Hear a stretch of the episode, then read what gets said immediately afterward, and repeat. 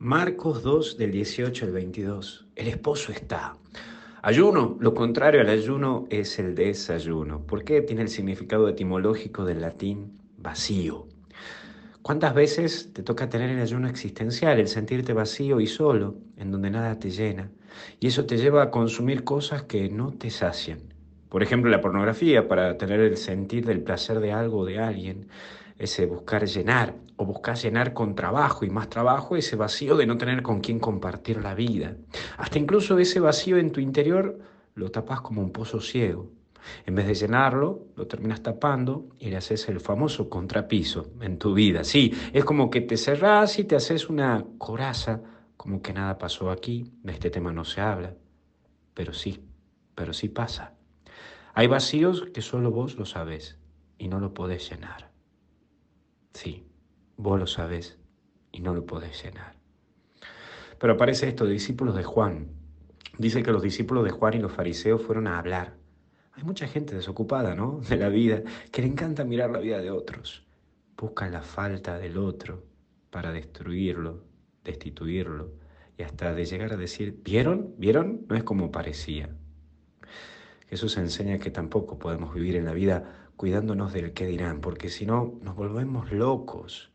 La gente siempre va a hablar y va a decir muchas cosas de vos y también de mí, a mí también me pasa, pero no podés andar en la vida con un folleto explicativo explicando todo lo que hiciste o todo lo que haces y justificando, porque te vas a volver loco.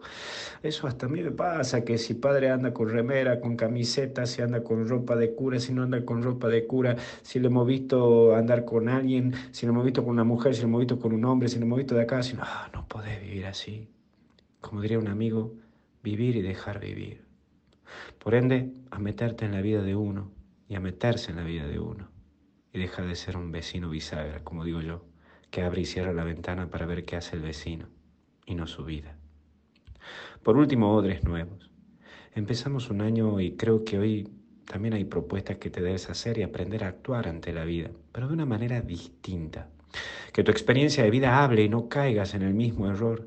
Date la oportunidad de dar un paso más en la vida y no vivas de resentimientos, no vivas del pasado. Por eso aprende a mirar para adelante, darte la oportunidad de vivir la vida asumiendo tus errores, aprendiendo que vivir es descubrir que hay oportunidades. Doy gracias a Dios por mil misas que hemos cumplido en transmisión por vía Facebook. ¿Te acordás? Desde el 2020, desde ese 19 de marzo del 2020 cuando empezaba la pandemia, bueno, todos los días a las 11 de la mañana, hora argentina, vía Facebook, vía Padre Luis Sano de Facebook, vía MD Católicos de Facebook, transmitimos la misa y también la subimos en YouTube todos los días para que quede grabado y guardado. Ya cumplimos las mil misas hoy. Pido a Dios que siga bendiciendo nuestras vidas, que nos siga motivando a todos los misioneros digitales, a quien tan agradecido estoy porque ellos continúan esta obra que se ha comenzado en el 2016 y hasta el día que Dios quiera, y que el Señor nos siga bendiciendo, porque algo bueno está por venir. Bendiga a Dios en el nombre del Padre, Hijo y Espíritu Santo.